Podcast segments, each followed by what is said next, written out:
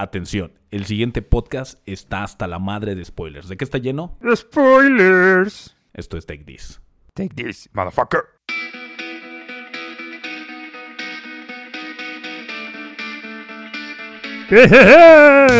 Bienvenidos amiguitos, bienvenidos a su podcast de confianza. Esta noche será Karate Kid según Barrios.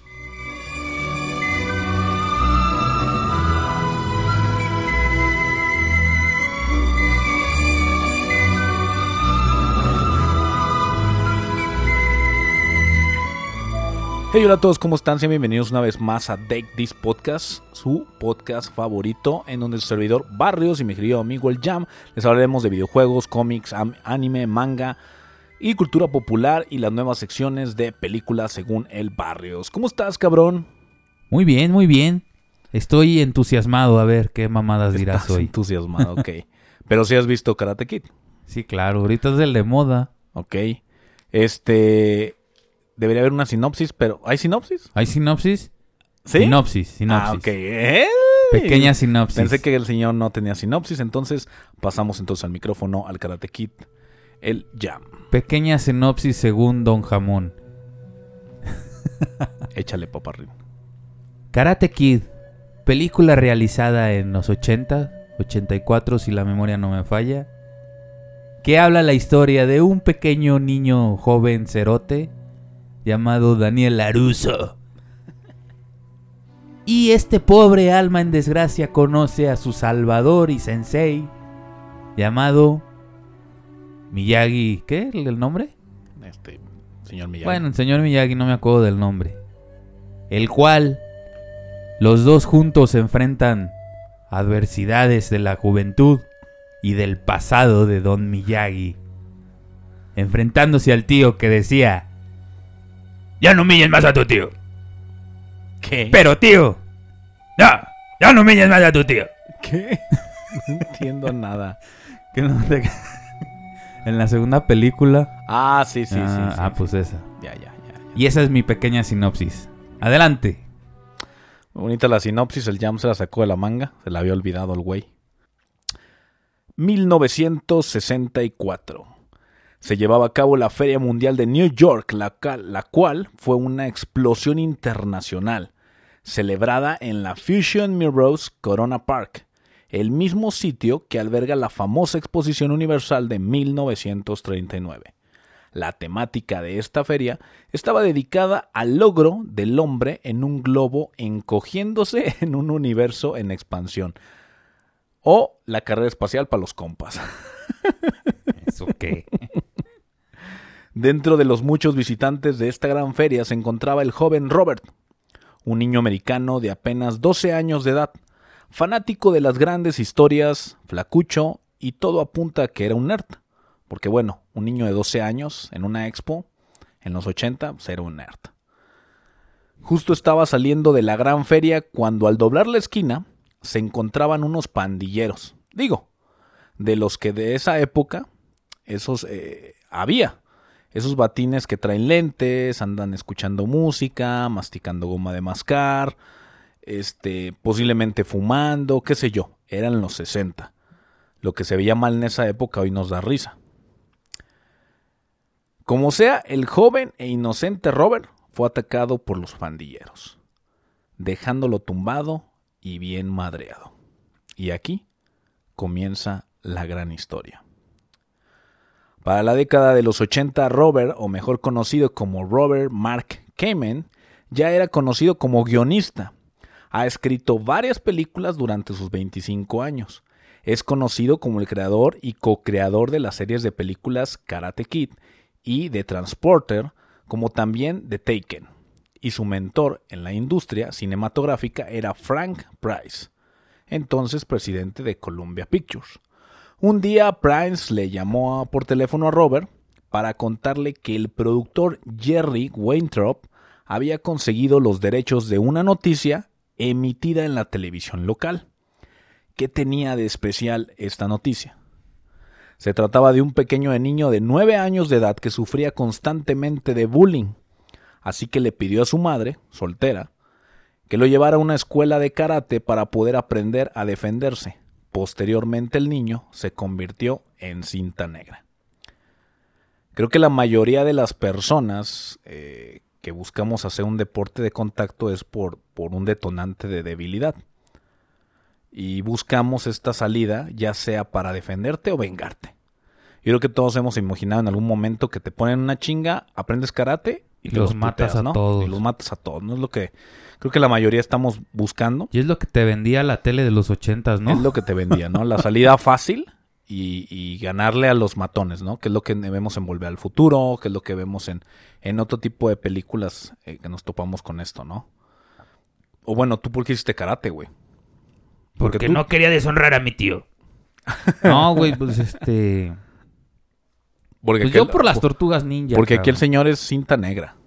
Sí, pero hace, no pinche- hace 100 kilos menos, cabrón. No, yo, la neta, este...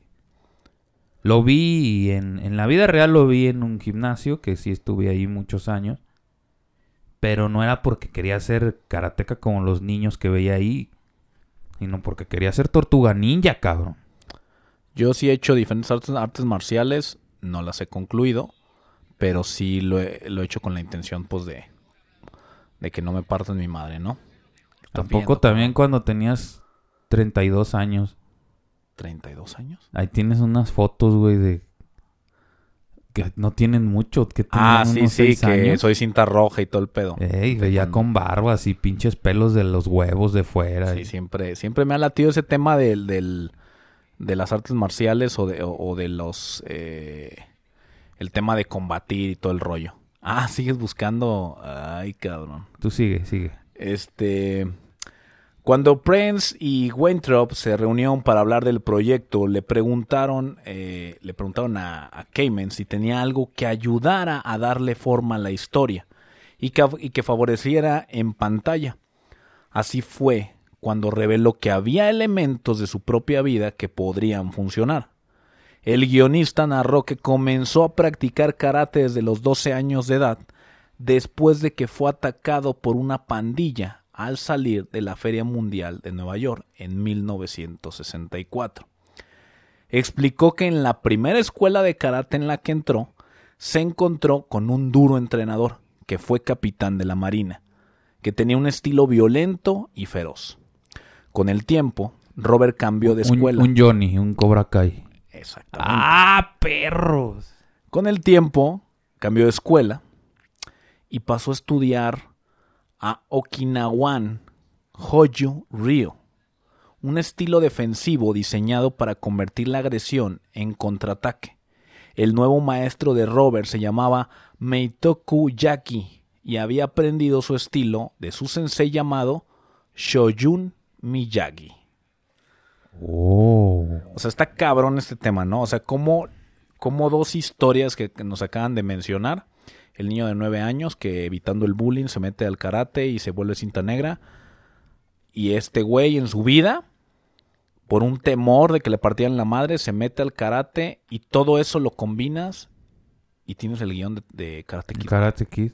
Sí. Qué irónico, ¿no? O sea, qué, qué loco que, la, fic- que la, la realidad superó la ficción Sí.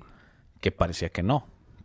Que digo, muchos se identificaron con Karate Kid, Karate Kid con ese pedo. Sí, no, pues por eso es tan popular, yo creo. Ahora bien, por mucho tiempo se dijo que la verdadera historia detrás de Karate Kid es el sangriento cuento del premio Nobel Kensaburo Oe llamado a veces el corazón de la tortuga, lo cual es una mentira completamente. Es simplemente una creepypasta, ya que la mayoría de las obras escritas por Kensaburo Oe están inspiradas en su hijo Hikari, que nació, con nació discapacitado por una hidrocefalia y con un diagnóstico de autismo. Entonces alguien se puso las pilas, se robó el guion un año antes de que se publicara el guion, lo modificó, lo aventó en por ahí y después ya metieron en internet que supuestamente Karate Kid se robó la historia de este libro que creó este güey. Si tú revisas la historia y la biografía de este güey, pues este güey jamás lo creó, pero ¿cuántas personas hay en el mundo, o por lo menos en Estados Unidos o en México, que puedan traducirte de chino, digo, de japonés a español? Entonces Pues había alguien que supuestamente lo tradujo y la historia la leías porque me metí a leerla y haz de cuenta que te está narrando la historia de Karate Kid con los mismos personajes, con los mismos nombres, con la misma historia, nada más con, histo- con situaciones de sangre y de y muerte. Más violentas. Más violentas. Entonces, por mucho tiempo se creía que en efecto se Así robaron la historia de ahí. Pero no, no tiene nada que ver. Era una pinche creepy, creepypasta. No avergüences más a tu tío. ¿Por qué? Porque la voz que escuchamos es de... ¿Es He-Man, güey? No, es de... Yo sé que lo he escuchado, güey, en algún doblaje de la serie de He-Man, güey. Pues a lo mejor y sí, la verdad no recuerdo. Entonces, este, me... No avergüences más a tu tío. Ah, avergüences más a tu tío. Laruso. La historia fue escrita por Robert Mark Kamen y dirigida por John A. Avildsen, quien ya tenía con él una estatuilla Oscar por la película de Rocky. Para llevar a cabo la película de 1984, la productora llegó a un acuerdo con DC Comics para poder utilizar el titular de Karate Kid. ¿Tú sabías que Karate Kid era de DC No Comics? sabía. ya que ellos tenían un cómic con ese mismo nombre y por tanto los derechos de su, de su uso. Hago una pequeña acotación de Karate Kid. La primera aparición de Karate Kid en DC Comics tuvo lugar en un en Adventure Comics 346 escrito por Jim Shooter, y dibujado también por él, aunque en algunas fuentes aparece Kurt Swan como artista. Fue una historieta contada en dos números, terminando la trama en el 347. Era una época en la que la Legión estaba ganando mucho protagonismo. En su debut, el joven artista marcial optaba por ser integrante del equipo ante un jurado presidido por el propio Superboy. También, también aspiraban Princess Projectra, eh, Ferrolat y Nemesis Kid. Cada uno hacía gala de sus habilidades y poderes para mostrar sus credenciales. Todos estaban siendo aceptados por unanimidad, pero en el turno de Karate Kid hubo reflexión y Superboy presentaba sus dudas.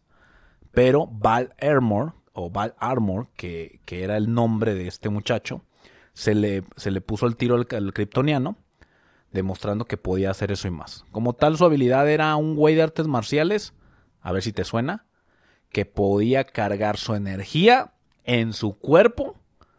Y dar golpes increíbles, Ajá. como Iron Fist. Exactamente.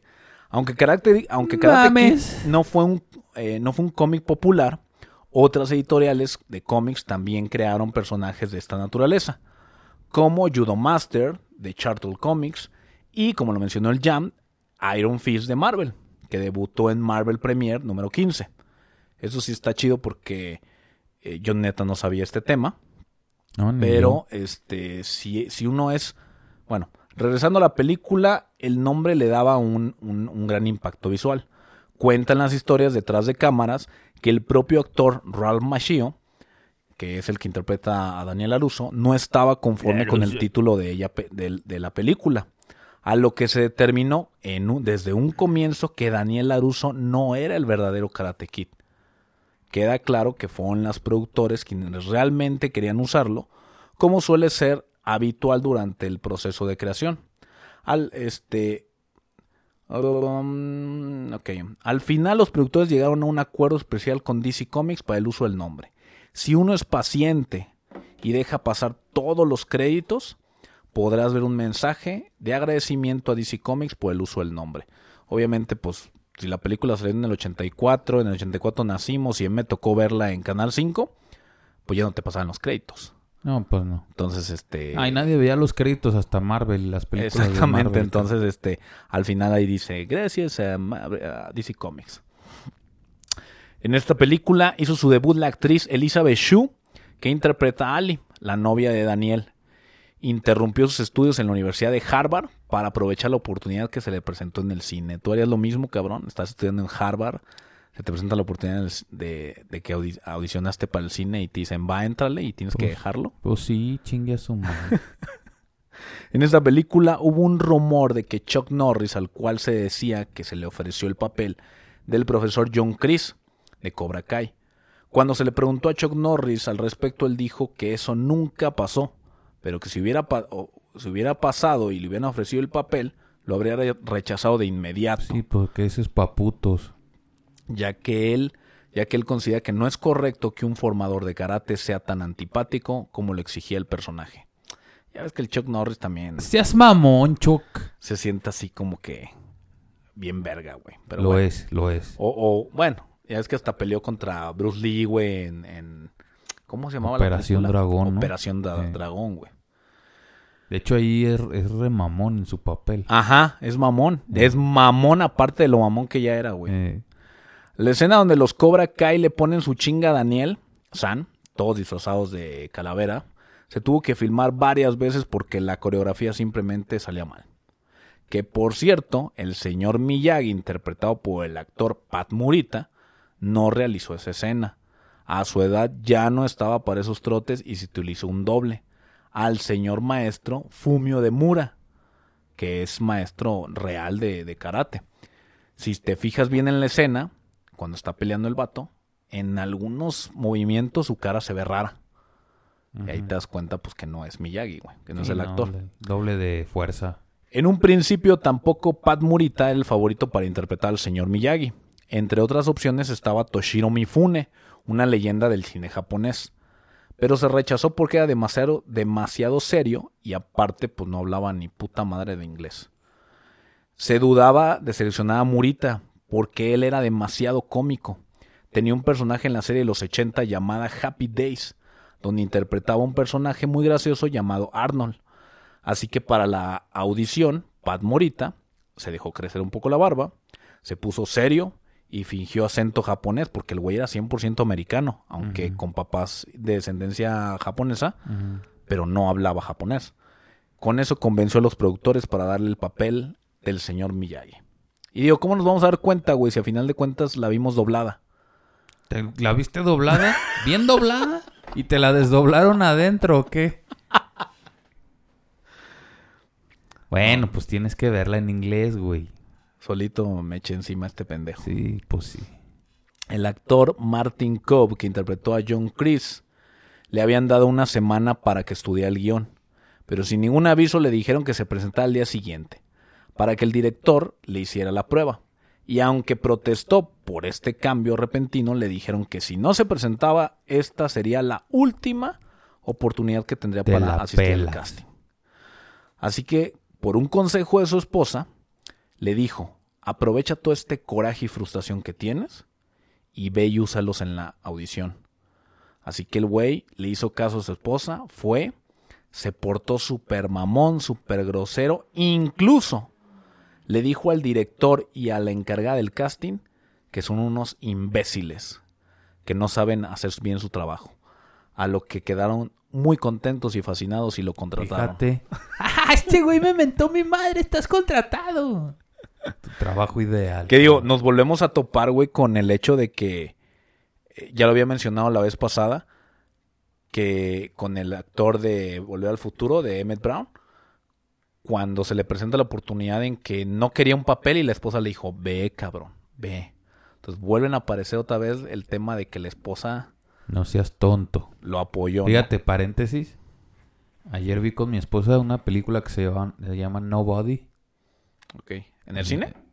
Eh, sí. ¿Ya estás yendo al cine? Ya, ya fui al... No te digo que fui a ver la de Demon Slayer, sí, esta. ¿Y, Y- esta cuál?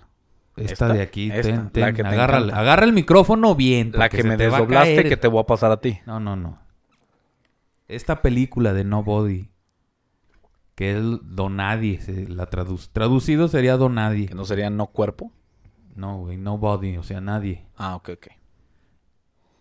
Y este, y pues no se las voy a spoilear, pero sale Emmett Brown como nunca lo has visto, cabrón. Loco, joven, serio. No, está viejo, Ah, ya bien madreado. super madridriadísimo. Pero pues trae pinches fuscotas, güey, matando gente y valiendo verga y echando Ah, es bromas. malo el vato. Pues, Bueno, rudo, pues, de- rudo. De hecho, lo vimos en, en ¿Quién engañó a Roger Rabbit? Ah, de malo, Era sí. el malo. Pero pues esa no estaba tan sanguinaria, pues. Ah, Eso está fuerte. No, está fuerte, pues es de adultos la película. ¿Y a Es de los guionistas ¿Y a qué ibas tú a verla? ¿Eh? ¿A qué ibas tú a verla si es para adultos? Pues porque a veces me quiero sentir adulto, no chaburro. Ok, ok. Ah, es de los guioni- guionistas de John Wick. No mames, cabrón. Ya te imaginarás. Di que el viejito no se cansó con tanta acción, Pues cabrón. yo creo que sí, pero Bueno, está buena, la debemos ir a ver. qué papelazo se aventó, güey. Sí, la debemos ir a Está ver. divertida, ¿eh? No, no, es el Oscar. ¿Divertida es dominguera? ¿O sí está buena para...? Pues yo le pongo un 7.5. Ok.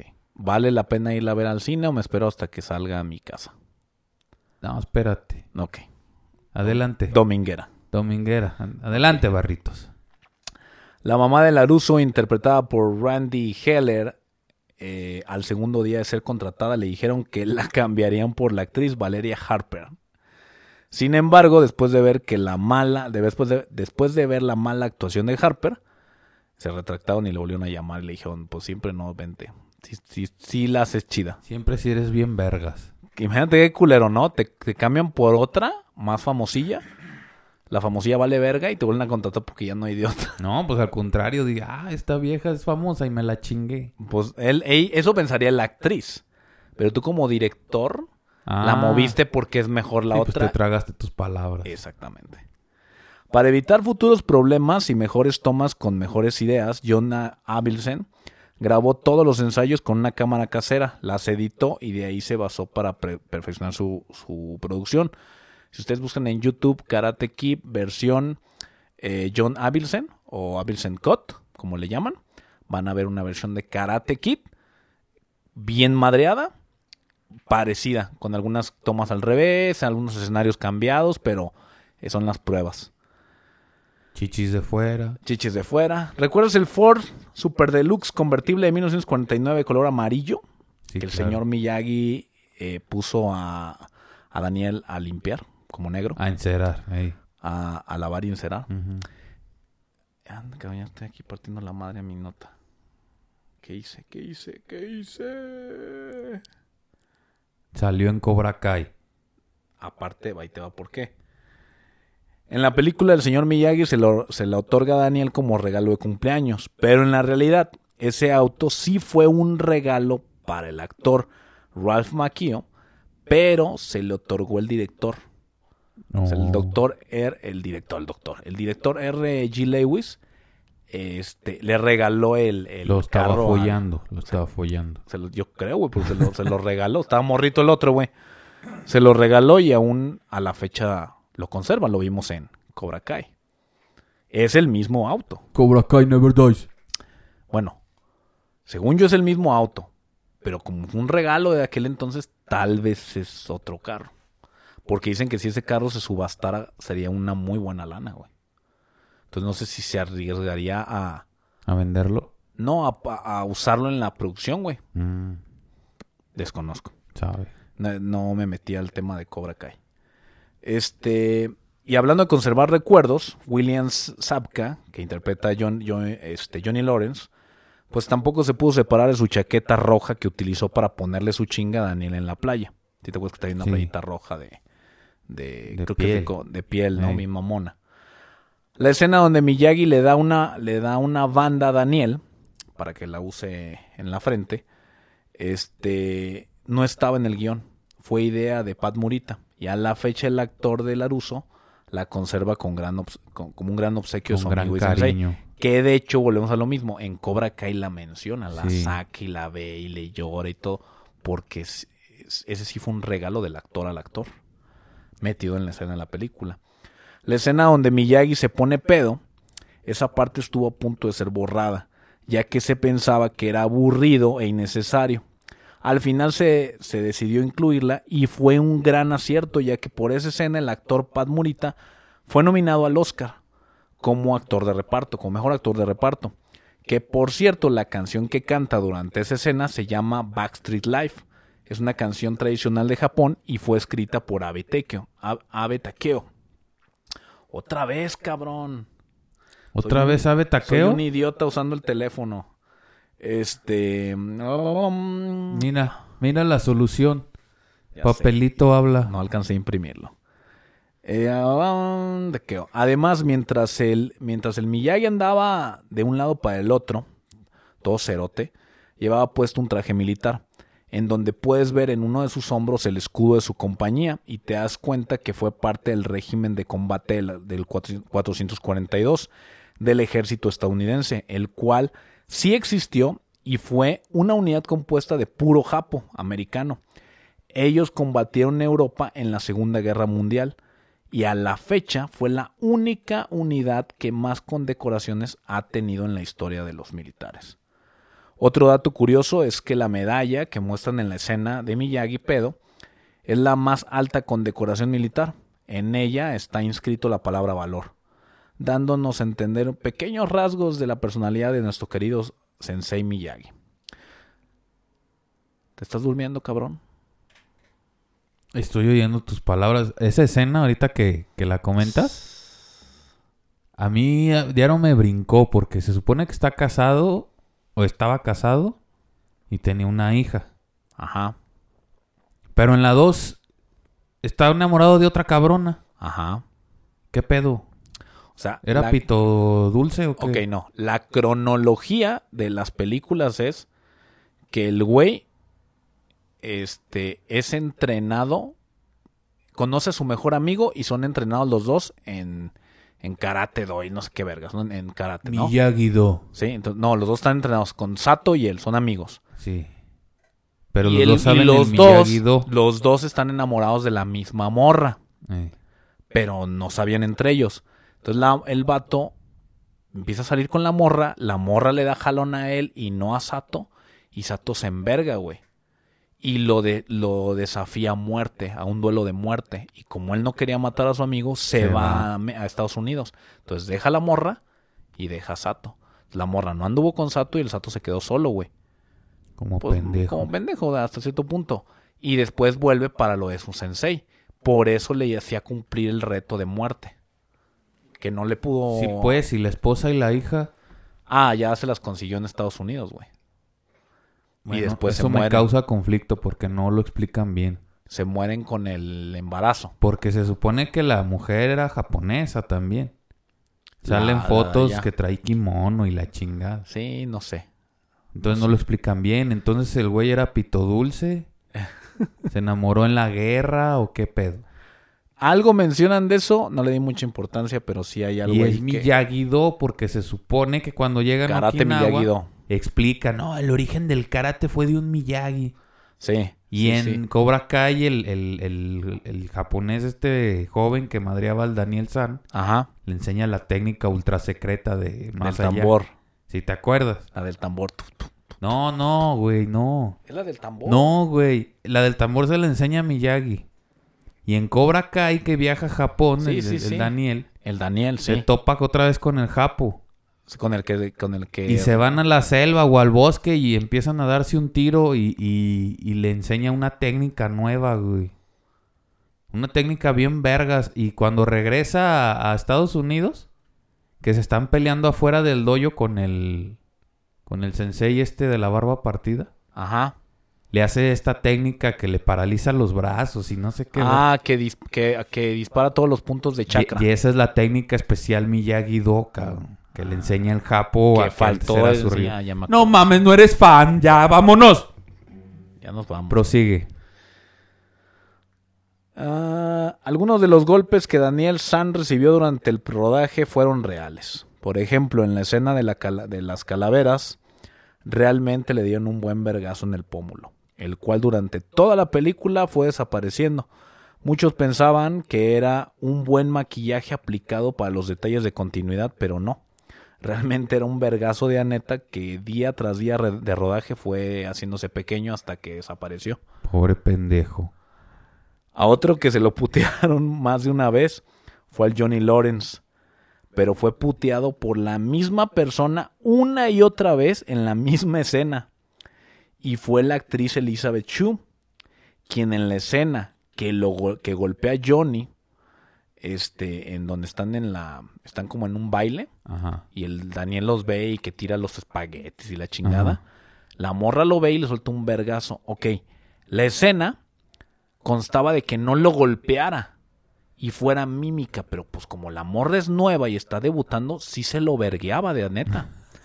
Entonces, cada una de las escenas que se filmaron se lo volvió a verguear. Y la volvieron a repetir y se lo volvió a verguear hasta que el vato dijo, ya cabrón, ya estuvo bueno. Sí, ya me pues metió sí. muchos vergazos. Así que dejan la, la que mejor les funcionó. Pero el vergazo que ves, sí le pega de a neta, güey. De hecho, la escena que tú ves, todos se reían. Pero la escena que quedó, ya los actores se reían de a de veras. De tanto que la vieja se equivocaba y le soltaba el vergazo y el güey volteaba. Atrás, la escena que quedó y ves la película, sabiendo esto, te ríes más, güey, porque la banda sí se ríe en serio, como diciendo, no mames, pobre pendejo, güey. Otra vez lo volvieron a golpear, güey. Pero bueno, estaba, estaba aprendiéndole Elizabeth. Pobrecita, pobrecita. Incluso en la escena de la playa le meten un putazo con el balón a un vato. Ya empezando al- casi al principio. Y tampoco era parte de la escena. Igualito está el Daniel haciendo como dominadas del balón. Llega su compita, el que vivía con él en los mismos depas. Ya, Daniel. Y patea y le mete un vergazo en el hocico, güey. Pero de lleno. Fue un error, güey. O sea, no, fue, no, O sea, no ¿qué- era qué parte pedo de... con la película, Le cabrón? metí un vergazo y la escena siguió. Y yo, la ya, yo honestamente, yo no podría ser actor, güey. Yo neta, si hiciera una cosa de esas que sale del guion y me madreaba a alguien, yo sí me cagaría en la risa, güey. Pues sí, cabrón. Yo sí no podría controlarme. Hasta me taparía la boca y le haría, perdón, la cagué. Otra cosa interesante es que el actor William Sapka, que interpreta a Johnny Lawrence, no sabía absolutamente nada de karate. Pero gracias a los entrenamientos que le dieron en el rodaje, consiguió un buen, eh, una buena psi- psicomotricidad en sus movimientos para hacernos creer que de neta era un arma asesina. Otro, otro que estaba en las mismas era el Pat Murita, el Miyagi. Sabía de karate lo que sabía de japonés, o sea, nada. Así que todo lo que se ve es actuación.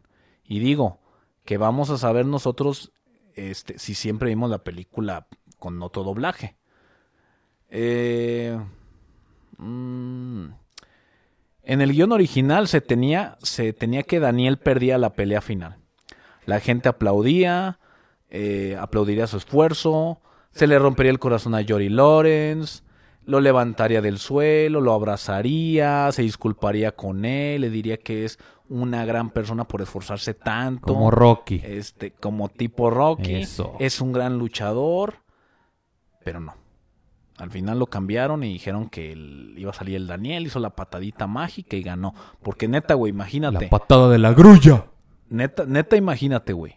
Llegar al punto en que empieza la película, te hacen bullying, te traen de tu pendejo, entrenas, lavaste, enceraste, lavaste la ropa del cabrón, los carros, pintaste. Pintaste las gradas, todo, las, la barda. la ¿o qué barda, güey. Eh, ¿Y te ganan? sí, ¿Qué vergas hubo de aprendizaje aquí, Sí, güey, sabes? No, no mames. la Entonces, película diría, no te esfuerces porque vas a valer verga. Ajá, exactamente. Entonces, este, no seas, no seas el, el, este, el esclavo de un chino, no güey. seas el gato del chino porque no te va a hacer ganar. Exactamente. Killy, eh, este, Clint Eastwood, hijo de, no, Cale Eastwood, hijo de Clint Eastwood, audicionó por el papel del, del Aruso, pero fue rechazado. Esto hizo enfurecer a Clint Eastwood y buscó la manera de vengarse contra la empresa, pinche loco. Y en aquel entonces Coca-Cola era dueña de la casa productora de Columbia Pictures. Ah, para que veas que no nomás vive de vender coca, güey.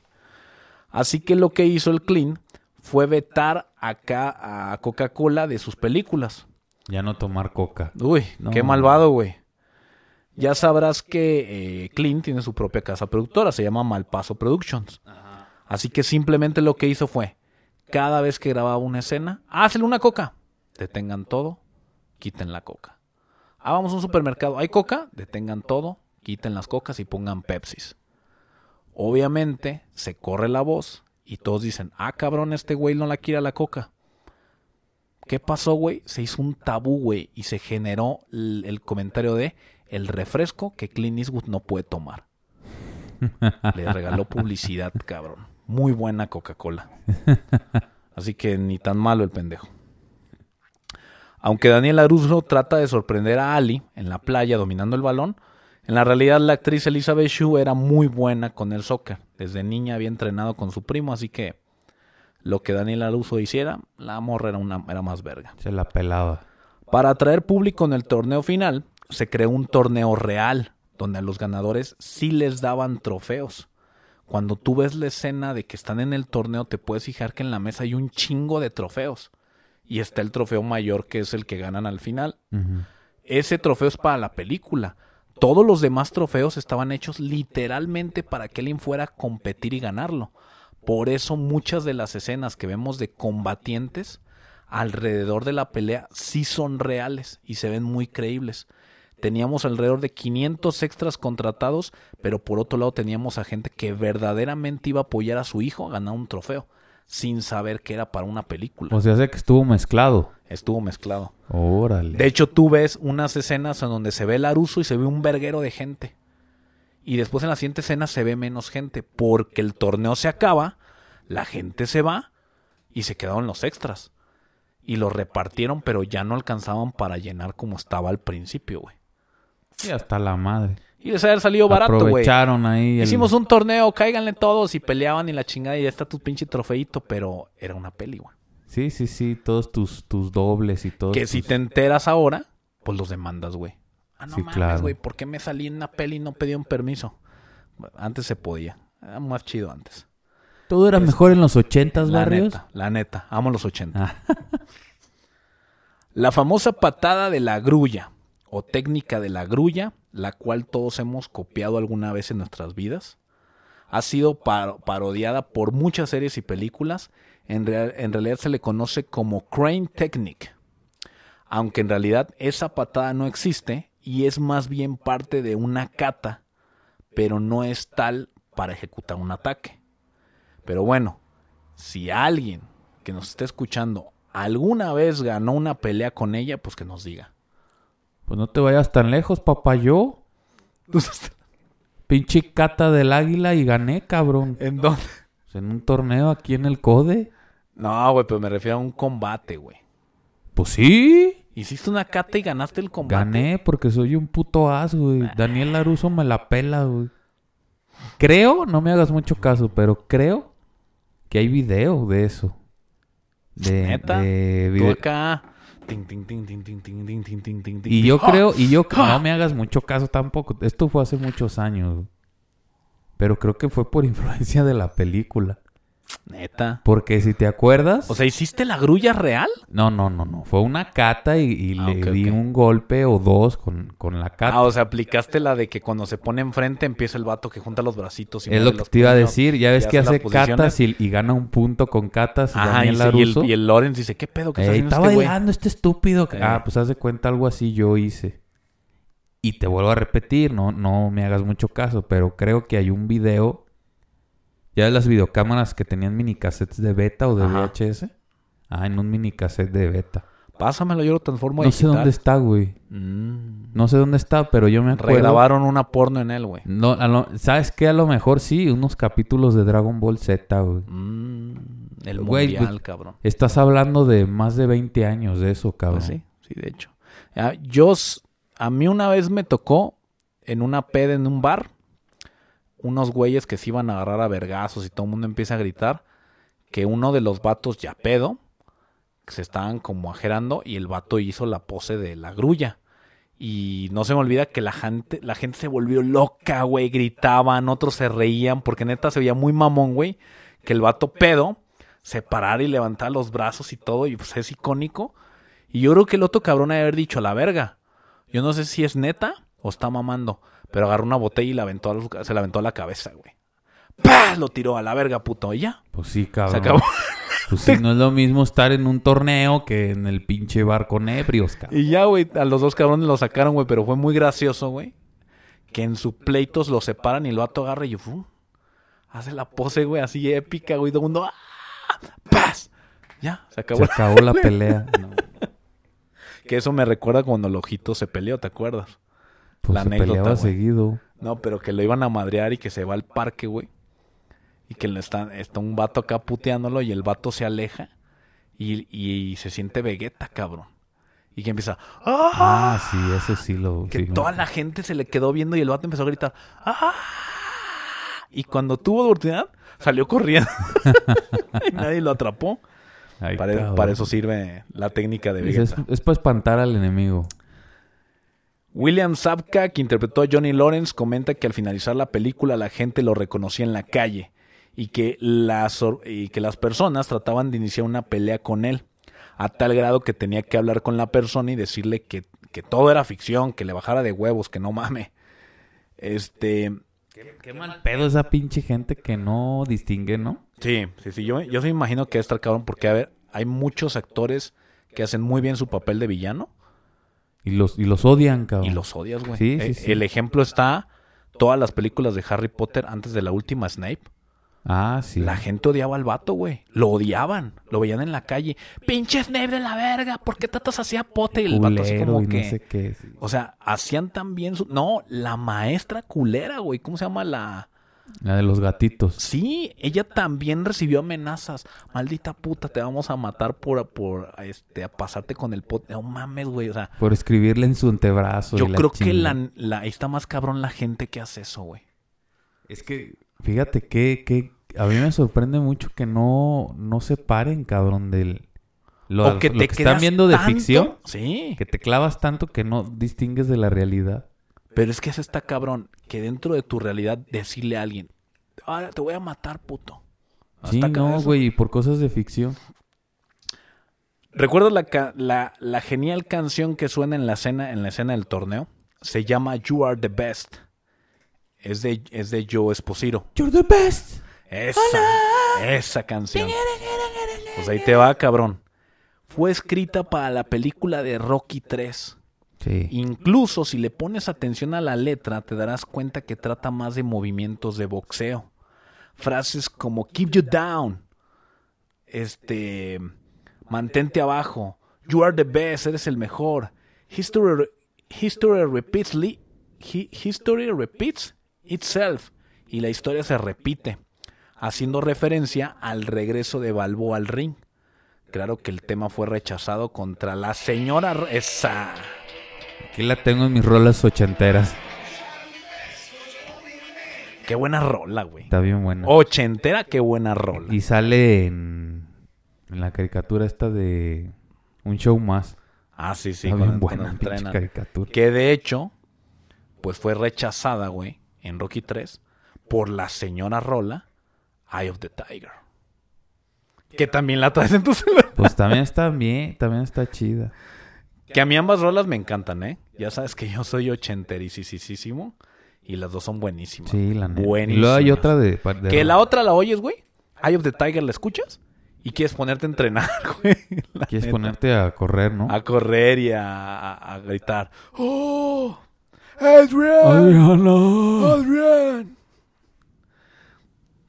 La- el Jam lo está buscando. Estamos tomando espacio para que el Jam la encuentre. Sigue hablando, sigue hablando. La escena donde está el señor Miyagi parado en un tronco en la playa haciendo la patada de la grulla. Ahí está. Rocky de Eye of the Tiger. La que te gusta. Muy buena esa. Es la de. Rocky 3. Es la de. No. ¿Qué? ¿Cómo era la, la letra? ¿Cómo se llama? Burning Heart. Ah, Burning Heart. No, hay otra que también me gusta de Rocky, que es este.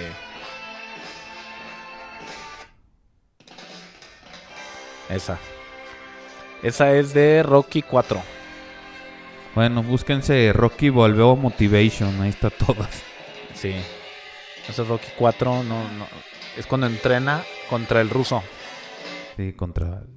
Tin, este. tin. En la escena donde está el señor Miyagi parado en un tronco en la playa haciendo la patada de la grulla, aunque aparece a la mitad del film, en realidad fue la primera escena en ser grabada.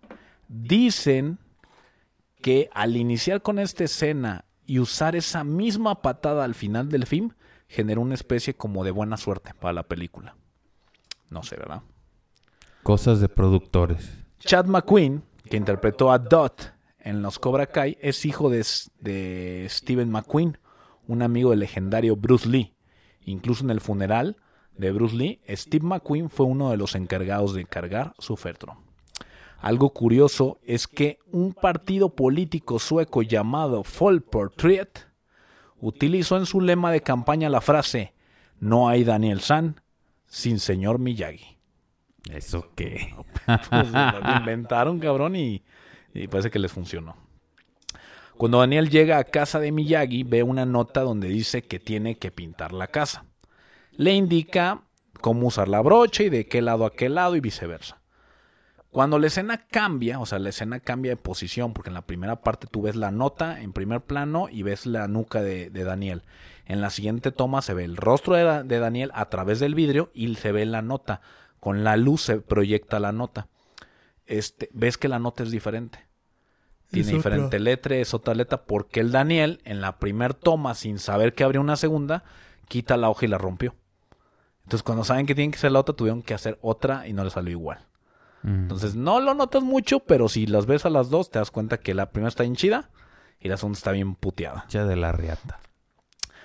La cómica escena donde el señor Miyagi está tratando de atrapar una mosca con palillos, se alcanza a notar que es de utilería y está siendo sujetada por hilos mientras alguien la mueve, muy seguramente alguien de producción. Y cuando Daniel dice que la atrapó, en realidad no se ve nada en los palillos. La cosa es que se cayó la mosca. No se dieron cuenta en producción, pero los actores sí se dan cuenta y siguieron con la actuación pero no dijeron nada. Entonces todos en cámara grabando y todo el pedo y todo el rollo y a la hora que pasan edición se dan cuenta que no hay nada en los palillos. Y los editores dijeron, a la verga, como sea ahí la vamos a dejar. Por eso en la película tú ves que sí se ve el Miyagi como queriendo agarrar algo en el aire y luego ya no está y luego se ve el, el Daniel, la agarré, la agarré. Pero no hay nada en los palillos, güey. No manches. Pero el Daniel y el Miyagi se quedan callados. El Miyagi dijo, Suelte de principiante. usó su voz de Daniel San. Karate no aquí. Karate no aquí. Karate aquí. No, que en aquí. el corazón.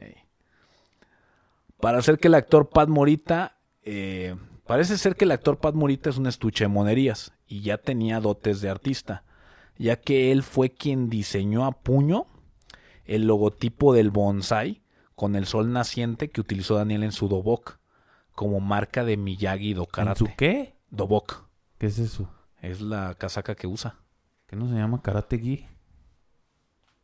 Pues es que depende cómo lo depende Depende de dónde lo aprendiste. Yo lo aprendí en taekwondo. Ah, bueno. Según yo es. En aquellos ayeres casi todos los actores tuvieron su figura de acción. Muy mono los monitos, unos pinches monitos que parecen un- unos G.I. Joe, sin muchas articulaciones, los cuales hoy en día los puedes conseguir sin empaque, usados, en casi dos mil o cuatro mil pesos. Sí, pues sí. No hacen nada los monitos, ¿eh? pero están bien hechecitos. El actor Ron Thomas de los Cobra Kai es el morro que lesiona a Daniel en el torneo por órdenes de su sensei. Al final este vato sí se metió de lleno a las artes marciales y a eso se dedica. Da cursos de superación personal, cuenta historias de lo que vivió en el rodaje y ves videos que verdaderamente el güey es un maestro. ¿De qué? No sé. Porque trae hasta una pinche, este, ¿cómo dijiste que se llama? Karate una karate gi con unas pinches este, cintas, cintas raras, así. Ya sabes que todo el mundo inventó sus artes marciales como Steven Seagal y todo el mundo inventó sus, sus tipos de, estrate- de, de defensa personal rara, ¿no? Pero bueno, ¿quién, tú, qué. ¿tú qué les vas a decir, güey? Son unos... Tienen más feria que tú, cabrón. Sí, pues sí. William Zabka es, eh, se entusiasmó tanto con lo de karate que le entró de lleno y después del rodaje llegó hasta cinta verde. La neta no sé cómo está el orden de las cintas en karate, pero según yo es más complicado ser una cinta en karate que en taekwondo. Pues es lo mismo. No, pero me refiero a, a la dificultad. Porque según yo, de, de taekwondo cambias cada seis meses, güey. Y de karate, según yo, sí, sí tarda más rato. Cada año. Ahí está, güey. eh, O sea, sí es más complejidad. Ah, sí. Si este güey llegó a verdes porque sí se aventó un tramo. Taekwondo tú te puedes aventar en dos años, güey. Dos, tres años te puedes aventar el, el hasta cinta negra, güey. Ah, con razón. No, yo para llegar a cinta negra fueron. Fueron como, como ocho No, seis años. meses me exageré. Cada tres meses, cabrón. Mm, no, pues está repapa. Está repapa, exactamente. Mm, O sea, en taekwondo así es, güey. Que de hecho mi meta, güey, y que mi profesor me odia, güey, por eso es que mi meta era llegar a la cinta roja, güey. Entonces llegué a la cinta roja y ya se acabó mi taekwondo, güey. Y él me dice, ¿estás pendejo? Te falta la marrón y la negra. Y yo, a la verga. Yo quería la cinta roja. Me valen verga las otras cintas. Hasta ahí llegué, cabrón. Mm, Pues quería más dinero, cabrón, y tú te vas. Yo quería la cinta roja y se acabó. Karate Kid fue el VHS más rentado en el año de 1985.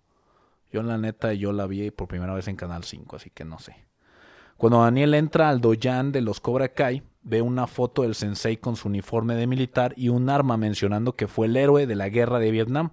Una foto que todavía seguimos viendo en Cobra Kai, donde sale John Chris. Curiosamente, el actor Martin Cobb interpretó un veterano de Vietnam en la película de Rambo, en Rambo 2, perdón, filmado en 1985. Se cree que utilizando esa misma fotografía para usarla para esta película, la utilizó en su casting para esa película. Y le dieron el Oh. papel así. Así. En Infinitum. La bicicleta que Daniel Laruso eh, eh, usa es de la marca Mangosta. Es de las, las primeras escenas, la trae de un lado para el otro. Provocando que después de las películas esta marca aumentara sus ventas increíblemente, volviéndose la marca favorita de bicicletas en todo Estados Unidos ¿Qué tal? lo que es la publicidad. En el baile de Halloween, Daniel Aruso comenta a Ali que un amigo le hizo su disfraz. Si observamos muchas escenas atrás en el taller de Miyagi, podremos ver que en el fondo todos los elementos de ese disfraz se encuentran ahí en partes desarmadas. La escena donde el señor Miyagi eh, poda su bonsai y enseña a, a Daniel a podarlo, se repitió tantas veces que la escena final el árbol está súper pelón y el señor Miyagi se tiene que hacer güey para simular que está podándolo, pero pues ya no tiene que cortarle. La escena de la patada final se repitió 36 veces. Esto hasta no conseguir que se viera que la patada conectaba con el rostro de Johnny. ¿Por qué? Como lo mencioné, a Johnny se lo madreó la, Ali. Pero en la patada final nunca le pega en la cara. Porque están acomodados en posiciones diferentes. Cuando Daniel lanza la patada, Lawrence está en el plano siguiente y tiene que mover la cara. En la toma parece que le pega en el hocico, pero nunca está la patada cerca de su cara, güey. No, pues menos mal después de la chinga que le habían acomodado. No, y aparte tú ves la película y parece que sí le pega en la, en la Sí, sí boca, güey. ve. pero es porque le hicieron treinta y tantas veces hasta que parecía que era real la toma. En la primera escena de la película donde se ve cómo Daniel se va con su mamá en su auto y todos sus amigos lo persiguen, para lograr esa toma aérea se tuvieron que subir al techo de una fábrica. Además, los niños que persiguen a Laruso, que le, que le gritan Laruso, eh, Daniel, que la chingada, ellos sí vivían en ese vecindario. Y los estaban ahí tirados sin hacer absolutamente nada. Llegó el director y les dijo, oigan, quiero grabar una escena en la que Daniel se va. Grítenle Daniel la chingada y les doy unos dulces. Y lo hicieron. Y ya. Se ahorraron, se ahorraron un chingo de producción, O cabrón. sea, fue la película de los gandallas. De güey. los. Chingón. Existe un video musical cómico donde parte de los actores participaron en él. En él. Podremos ver la versión donde Johnny sí gana el torneo. Claro, al final solo era un sueño. Con un presupuesto de 8 millones de dólares, recaudó casi 90 mil millones de dólares, tan solo en los Estados Unidos, además de conseguir una muy buena crítica. A esta película le la siguieron tres secuelas y una serie animada de tan solo 13 capítulos. No sé si recuerdas esa serie. No, no me acuerdo. Ahí salen, está muy bien hechecita, estilo americano, donde los dibujos están muy bien hechecitos y la mitad de la caricatura se la pasaban entrenando y la otra mitad luchando contra problemas que había en el vecindario. No, la neta no. cabrón. En 2010 se realizó un remake protagonizado por Jackie Chan y Jamie Smith de Karate Kid. ¿Te gustó? Pues estuvo divertida. Interesante, ¿no? En abril de 2018 se estrenó la serie web Cobra Kai en YouTube Red, pero no fue hasta que llegó a Netflix cuando realmente la gente pegó, se ¿ah? volvió loca. No, los de YouTube van a estar pegándose en los huevos. Yo la güey. vi en, yo la vi en YouTube Red. Yo la vi en YouTube Red. De hecho, pagué el mes de YouTube Red para verla. Me encantó la serie y lo publiqué en mis redes. Eh, por favor, métanse, está bien chida Cobra Kai. Nadie, güey. No te, no te vi Murió. porque me bloqueaste en tu Facebook, güey. Murió. Si me hubieras desbloqueado lo En las diferentes canales de YouTube que, que veo, que sigo, como cinco o seis cabrones decían, no mames, este, Cobra Kai, está bien verga. Pero yo por dentro, no mames, no voy a pagar Ajá. para ver al Laruso, cabrón. Ajá, sí, exactamente. Y bendito Dios, mira, la- yo soy de los villamelones de, de Netflix, cabrón. Llegó a Netflix y cambió. Y así ha habido con varias series. Y ya Como para fin- Titans, y como Titans. Y ya para finalizar, lo que todos queremos saber, qué buen cerebro te está sacando. ¿De dónde viene el entrenamiento tan característico del karate do Miyagi? Encerar, pulir, barnizar arriba, pintar abajo. Pues viene de, de, del Miyagi que estaba en un pescador y, y cayó en la isla que no viste la 2. Los movimientos defensivos que le enseñó el señor Miyagi a Daniel surgieron de la experiencia en artes marciales del guionista Robert Mark Kamen. Aunque estas técnicas provenían de un sistema de pelea real, se le ocurrió combinarlas con distintos movimientos comunes y corrientes para encerar y pulir y que todo tuviera un impacto humorístico y sorpresivo a la fecha ha sido tan icónico eso que ha salido de burla en todo tipo de memes y de producciones en donde te dicen que lavando y moviendo el trapeador puedes ganar un combate. Entonces la realidad es que te- la intención era como tal un arte marcial lo que más te exige es constancia lo que más te exige es dedicación. Lo que te enseñan en la película es que de las cosas más sencillas, teniendo la constancia y teniendo la dedicación, puedes hacer algo. Pero es ficción. Sí, claro. No moviendo la escoba bien fuerte de un lado para el otro, te vas a poner mamado. Y vas a ser un pinche ninja. Y vas a ganar el, el, el vale todo, güey. ¿Sí? Y bueno, pues esta fue la historia de Karate Kid, de la gran serie, de la gran película de los 80. En algún momento ya hablaremos de Cobra Kai. El Jam se muere por hablar de Cobra Kai. Cobra Kai never dies. Ya hablaremos de Cobra Kai. Ya hablaremos de, de todo lo que está moviendo en este mundo a Cobra Kai, de cómo nos cambió el concepto, de cómo pensar que Daniel Aduso, que era el ofendido, el lastimado, el buleado, Ahora venció el al malo y ahora es al revés.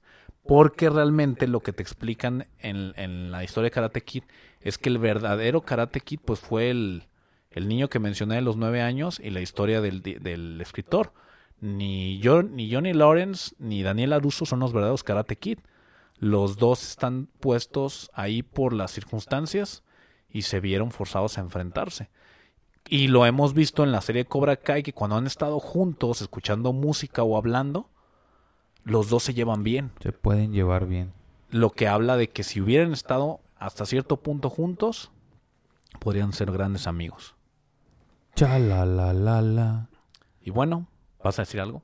Sí, fíjate que pues con la fama también de de que tuvo ahorita con el renacimiento de de Cobra Kai salió un documental de Pat Morita. Véanlo, está chido. Se llama More Than Miyagi de Pat Morita Story.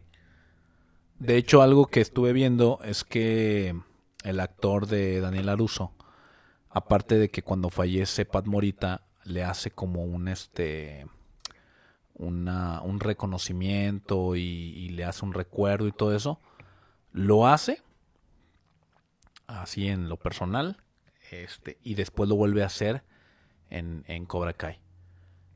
Al estarlo mencionando, al estar hablando de él, al estar sacando escenas, al sacar esa escena donde pensó haberlo visto y vio otra persona que le recordaba a él, fue esta parte de decir, gracias a ti soy lo que soy, que es donde viene la frase que Sí, traía. no, y, y también pues, parte de, de la esencia de la película y en este caso la serie pues son las enseñanzas del, del señor, cabrón. Ay, ¡Ay! ay, Vanessa. ¡Ay! Y otra cosa que iba a comentar, no sé si ves Doctor Goku. A veces. Pues fíjate que Que la ya nueva, salió la nueva la temporada. nueva temporada es de, de Cobra Kai. Cobra Kai. Véanlo, ay, qué buena botana. Y para terminar,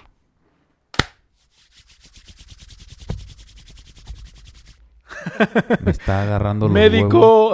Cuando dice la Daniela Russo esa parte, ¿verdad? Talla ahí. Médico. Él no aprendió esa técnica. No dejen de seguirnos en This Podcast en diferentes redes sociales como Facebook, Instagram, eh, TikTok y Twitter. Abandonadísimo Twitter. Ya, ya me dices lo mismo y ya le subo cosas. Este. Ay, espérate. Jueguen el, el juego de NES de, de Karate Kid. Nunca lo jugué, está chido. Si son fans, el juego de NES está divertido. No es el gran juego, está divertido. Y el juego de Cobra Kai también este, salió en todo, en Switch, en Play, en todo. Ese sí está bueno. ¿Y es, es, así con versión como de juego de los 80 o...? No, pues es la historia de la serie. Ah, ok, ok. Pero juegas con diferentes personajes de los nuevos. Ok, Y cada uno tiene sus combos y su desmadre. ok. Pues muchísimas gracias a todos por escucharnos. Esto fue una película según el Barrios. Los invitamos a que escuchen el siguiente programa o lo vean porque va a ser un capítulo especial. Cumplimos 25 capítulos en Take This y por primera vez lo vamos a hacer en, vi- en video. Este, nos van a poder conocer, van a poder como, van a poder ver cómo es el jam, van a poder nos ver buscan en Pornhub. como por los derechos de autor seguramente lo pondremos ahí van a poder ver cómo es el barrios y bueno pues sigan con nosotros en este delicioso podcast muchísimas gracias Jam Gracias, Barrios. esto fue Take This Take this, motherfucker, Laruso. ¡Hey! ¡Hey! karate no aquí karate no aquí karate aquí